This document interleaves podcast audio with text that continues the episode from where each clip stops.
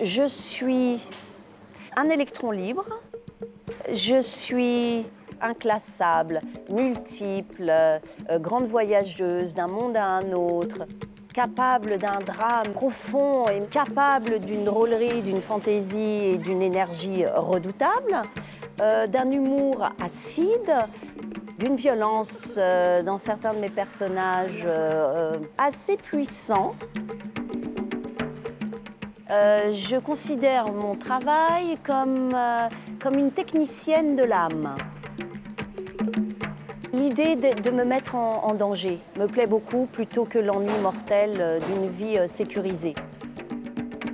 Bonjour Clotilde Courreau. Bonjour. Bienvenue dans votre Paris des Arts. Vous êtes euh, en ce moment sur les planches du Théâtre des Nouveautés. Dans cette émission, évidemment, on va parler de votre carrière de comédienne. Mais avant, je vous propose une plongée dans l'intimité de Marcel Proust. On va surtout s'interroger sur euh, bah, les rapports qu'il entretenait avec Paris. On y va? Oui Allez, on y va On y va.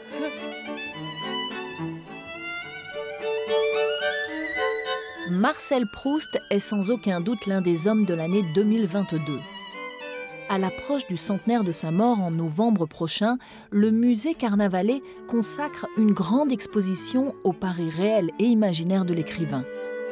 L'occasion de revisiter la capitale à l'ombre de la recherche du temps perdu. Bonjour Bonjour. Paris, c'est la ville où Marcel Proust a passé le plus clair de sa vie. Et pourtant, euh, c'est la première fois qu'une exposition interroge la place de la capitale dans le roman proustien. Quelles ont été les grandes étapes de la vie de Marcel Proust avant qu'il ne devienne écrivain? Eh bien, Paris forme le cadre exclusif euh, de l'existence de Marcel Proust. Donc, il était intéressant de revenir sur les différentes étapes, à la fois de son enfance, de son adolescence, de sa vie de jeune homme à l'entrée de, sa carrière mondaine, qui va l'occuper jusqu'aux années 1900 et euh, de voir comment la ville, qui dans les dernières années du 19e siècle est à son apogée, a façonné la personnalité de l'écrivain et a certainement présidé à sa vocation. Clotilde, vous, qu'est-ce qui vous intéresse le plus dans cette euh, exposition? Je sais que vous aimez interroger le processus créatif, le cheminement des artistes. Déjà, c'est de consacrer une exposition à un auteur. Je trouve ça très intéressant de rentrer dans l'œuvre euh, écrite par Marcel Proust au travers des images qui existent et des tableaux qui ont été faits.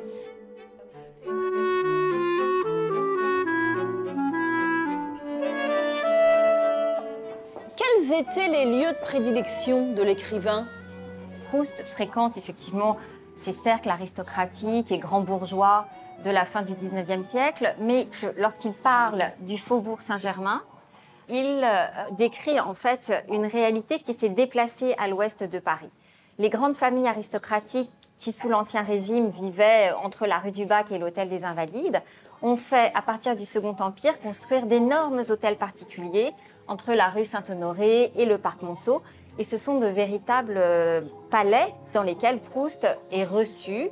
Et donc c'est ce Paris, euh, là encore moderne, hein, que fréquente Proust et euh, dans lequel il se livre à différentes observations qu'on retrouvera ensuite dans son roman.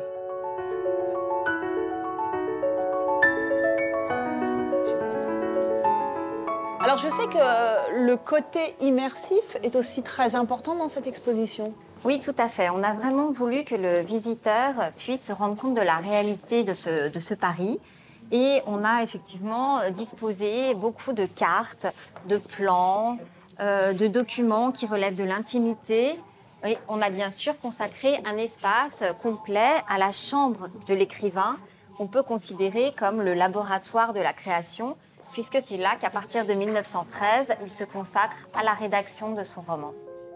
Là, il s'agit donc du portrait de Marcel Proust sur son lit de mort. C'est Cocteau qui donc demande à Man Ray de venir euh, photographier euh, Proust.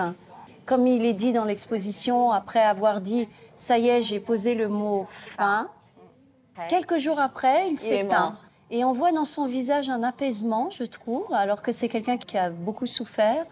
Tout ça euh, me, me fascine, me nourrit. Mon métier, finalement, est une excuse extraordinaire de pouvoir être nourri et élevé à, à tous les niveaux. Et c'est un très bon prétexte d'être comédienne pour ça.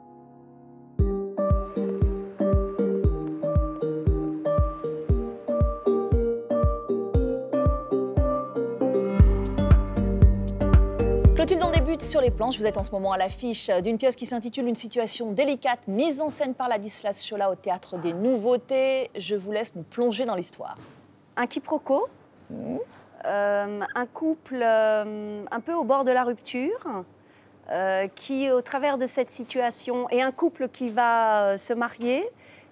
Ces rencontres de couple, ces quatre personnages, ces deux femmes et ces deux hommes, et au final, euh, une réparation et une renaissance. La pièce, elle a été écrite par euh, un auteur très connu. Alan Ouais. Alan Ayckbourn qui a aussi travaillé entre autres avec euh, René dans Smoking Non Smoking, qui est un des auteurs contemporains anglais qui est le plus joué avec Shakespeare. Le théâtre, c'est là où vous avez débuté avant de vous faire connaître au cinéma. Début très remarqué dans Le Petit Criminel de Jacques Doyon. Quelques années plus tard, vous êtes aussi la meilleure copine de Vanessa Paradis dans Elisa. Pour ces deux films, vous avez été nommée au César du meilleur espoir féminin. Ça démarre donc très très fort pour vous. Quels souvenirs vous gardez des années 90 Le Petit Criminel, c'est- le début au théâtre avec Michel Bouquet dans La Var, avec Lorenzaccio, avec euh, Francis Huster, et l'angoisse de ne pas être au cinéma. Et une angoisse, mais profonde, de me dire je ne vais devenir que comédienne de théâtre. Et puis là arrive le petit criminel, et tout va très vite. Du coup, j'ai- l'impression de traverser ces années avec beaucoup d'angoisse, beaucoup de doutes, beaucoup de craintes et beaucoup de mésestime de moi-même. Ça n'a pas été un moment facile, bizarrement. Vous n'avez pas profité bien de ce succès maintenant. Oui, c'est ça. Alors là, C'est ce toujours génial. Ouais. Parce que maintenant, j'y retournerai. Ouais. Je pense que ce- je, je- je- je profiterai pleinement de cette période. Il aime mieux faire sa sieste Ouais, il a raison, s'acharner. Il veut durer comme les petits lapins avec leur petite pile du racel. Pas se faire péter le cœur à votre âge. Faut les regarder, les coins-coins. Faut leur donner du pain Alors vous êtes un peu une mutante, en tout cas un vrai caméléon. Vous nous faites euh, rire, pleurer au cinéma. Sur scène, vous êtes capable d'être Edith Piaf, vous êtes capable de donner de la voix dans les comédies musicales, d'être meneuse gentil, de revues revues. au Crazy Horse. Euh, comment est-ce que vous choisissez vos, vos rôles? Qu'est-ce qui vous guide dans vos choix? Quand je fais le Crazy Horse, je prends le risque d'y aller, mais c'est aussi parce que j'ai une passion pour le surréalisme et que le cabaret correspond à une idée euh, de révolution dans la société. Et moi, d'un point de vue féminin, je me dis qu'au travers de ce que je représente et, et cette aventure qui a été aussi, qui est une grande aventure, un grand écart, je me dis c'est très important de dire la femme a un pouvoir qui s'appelle l'érotisme et qu'il n'y a pas de non-respect d'assumer sa liberté. Ça a sans doute été un challenge aussi d'incarner Irma la Douce. Le chant, c'était tout à fait naturel pour vous ou vous avez beaucoup travaillé? Il faut une certaine forme d'inconscience pour euh, se mettre à chanter sans avoir jamais chanté de sa vie. Et là, euh, Gérard Daguerre me met entre les mains d'une grande dame qui a fait travailler la voix de beaucoup d'artistes de la chanson française, dont Julien Clerc, qui s'appelait Madame Charlot. Et je me retrouve dans les mains de Madame Charlot. Et au départ, je passe euh, beaucoup de temps avec elle à tout simplement pleurer et me sentir incapable. Mais le miracle se produit et, je me retrouve donc Irma la Douce à chanter tous les soirs. Rien à se dire, qu'à s'aimer, plus qu'à se taire, qu'à la fermer parce qu'au fond les phrases, ça fait tort à l'extase. Alors vous êtes comédienne évidemment, vous êtes aussi princesse. Je sais que vous n'aimez pas trop parler de votre vie privée, mais c'est difficile de passer à côté. Vous êtes euh, l'épouse euh, d'Emmanuel Philibert de Savoie, princesse de Venise. Oui, mais vous voyez, en tant que femme, c'est étrange. Parce qu'on ramène une femme qui se bat pour, euh, pour sa, sa légitimité Mhm. et on me ramène à un mariage et être la femme d'eux. Ah bah loin de moi cette idée. Mais, mais Moi, vous en reparlez. J'en parle parce, Parce que, que, parce que ce mariage, parce que Bah ce ouais. mariage vous a éloigné un temps, un temps seulement, des Oui, studios que- et des planches. Et je voulais savoir si a- c'était un choix ou une nécessité. Non, parce que j'ai dû vraiment me battre pour expliquer à tous, À tout le monde. vraiment, Ouais. euh, que je- je- je, on n'en- on n'enlèverait pas mon identité. Oui, un- j'ai une drôle de vie, je le sais. Elle est extraordinaire, extraordinaire. Ordinaire, au sens premier du terme. Et je suis très fière d'avoir continué mon métier et de m'être battue pour mon métier. Alors l'année qui vient de s'écouler a été très riche. Vous avez été l'héroïne de l'absente à la télévision, à l'affiche de Benedetta, à l'affiche des héroïques de films présentés Et de haute couture. à Cannes, oui, Ouais. et de haute couture. Est-ce qu'avec le temps, puisque vous nous avez parlé de, de Mhm. vos débuts et de cette angoisse que vous ressentiez, est-ce qu'avec le temps, votre manière d'aborder vos rôles a changé? Oui, De quelle manière? La maturité, une certaine forme de sérénité, peut-être le détachement aussi du, du regard de l'autre. Euh, Quand on traverse des périodes où il n'y a pas de regard du tout, on finit par euh, euh, retrouver ce qui anime véritablement la passion qui est la mienne, qui est l'incarnation. Votre plus beau rôle au cinéma? Déjà, il y a l'ombre des femmes de Philippe Garel.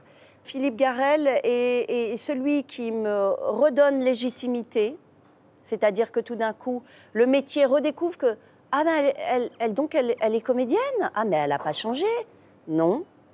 Donc il me redonne cette légitimité et il m'apporte une chose essentielle dans mon métier par rapport à l'apaisement, qui est ouvre ta fenêtre intérieure. Je ne sacrifie pas, c'est mon choix. Non. bah oui, travailler avec l'homme que tu aimes, qu'est-ce que tu veux de mieux? Partager des projets ensemble. Il est là, notre amour. Votre plus beau rôle euh, au théâtre? Sur les planches? Bah, je, je dirais parce que pareil, ça va être, euh, ça va être Piaf, à un moment donné où je ne travaille pas du tout, où, où je suis, pardon, hein, de mon point de vue, presque punie. Je produis Piaf au travers d'une correspondance intime qu'elle a écrite. Et, et cette Piaf et cette correspondance et cette femme qui, qui est, et qui est vraiment, alors pour le coup, l'incarnation de celle qui est déterminée et qui se bat et qui va euh, contre ses propres démons. Euh, ça fait sept ans qu'on la joue. Euh, et donc, c'est quelque chose qui me tient à cœur et que je vais jouer, j'espère, jusqu'à 80, 85 ans, 60, 60. Je peux la jouer éternellement, Piaf. C'est drôle, vois-tu Mais j'ai besoin de sentir les êtres que j'aime dans le besoin moral de moi. S'ils sont très heureux, j'ai l'impression que je les aime moins. Un être qui a tout ne m'intéresse pas. C'est peut-être idiot, mais je suis comme ça. Pour notre rencontre, direction le Palais de Tokyo, pour l'ouverture de la saison 6 continents ou plus. Elle s'articule autour de six expositions donc. La principale s'intitule Ubuntu, un rêve lucide et met en valeur la création contemporaine avec une vingtaine de jeunes artistes principalement africains. Le plasticien malgache Joël Andriano Mearisoa est l'un d'entre eux.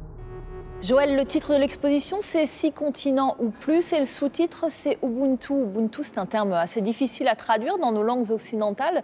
Je vous laisse essayer. Qu'est-ce que ça veut dire Ubuntu? C'est l'idée de vivre ensemble, l'idée de penser ensemble, l'idée de rêver ensemble, et l'idée de désirer ensemble. Vous, vous ouvrez euh, l'exposition avec ce néon qu'on peut voir à l'extérieur, avec cette injonction euh, qui dit la chose suivante. Ici, nous portons tous les rêves du monde. Et je me suis posé cette question, ici, c'est où? Alors, ici, c'est ici, donc nous sommes au Palais de Tokyo. Ici, c'est Paris. Ici, c'est le monde. Mais c'est ici surtout, c'est nos cœurs. C'est la chose la plus importante. Et qu'à partir du moment où nous rêvons chacun, ben, nous pouvons faire rêver le monde. Donc euh, on peut lire le titre de deux manières. Nous portons tous les rêves du monde ou nous portons tous les rêves du monde. Exactement. Entre tout et tous, de toute façon, euh, c'est nous.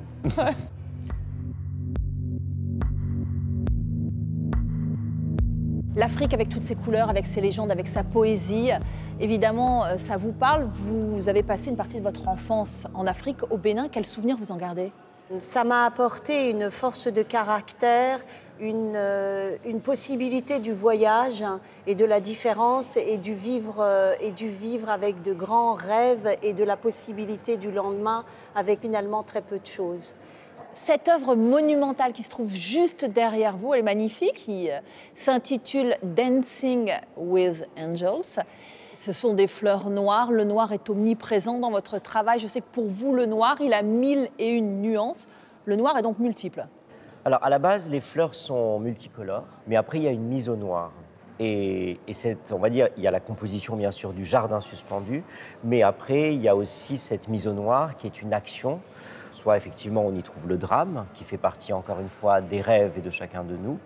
Et en même temps, euh, pour moi, le noir est toujours, comme vous le dites, c'est effectivement, pour moi, il y a plusieurs nuances dedans, mais c'est plutôt une non-couleur de l'espoir. C'est justement une vraie couleur de l'émotion. Qu'est-ce qui vous touche le plus dans le travail de Joël? Sa poésie, sa, sa légèreté et sa profondeur, son imaginaire puissant, la capacité de, de- de nous emmener vers un monde qui est le sien et en même temps qui, qui est en chacun de nous, qui évoque quelque chose de très profond de l'ordre de la nostalgie. Vous voulez dire que par exemple, une œuvre comme celle-ci derrière, ça pourrait être un paradis perdu? C'est un, pa- paradis c'est perdu. un paradis perdu, ouais, mais qui... qui reste lumineux. Exactement.